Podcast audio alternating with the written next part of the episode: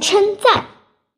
清晨，小刺猬去森林里采果子，在小路边，它看见一只小鹳在学做木工。小鹳已经做成了三个小板凳，板凳做的很粗糙，但是看得出它做的很认真。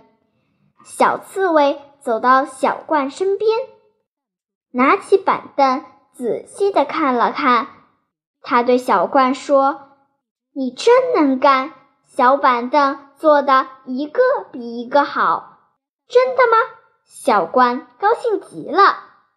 傍晚，小刺猬背着几个红红的大苹果往家里走。小鹳见小刺猬来了。高兴地迎上去，他送给小刺猬一把椅子。小刺猬不好意思地说：“我怎么能要你的椅子呢？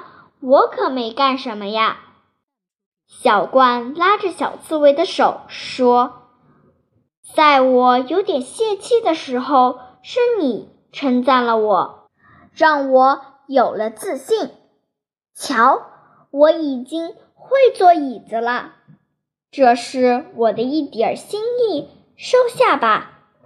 小刺猬连忙从背上取下两个大苹果，对小鹳说：“留下吧，这也是我的一点心意。”小鹳接过苹果，闻了闻，说：“你的苹果香极了。”我从来没有见过这么好的苹果，小刺猬也高兴极了，说：“谢谢你，你的称赞消除了我一天的疲劳。”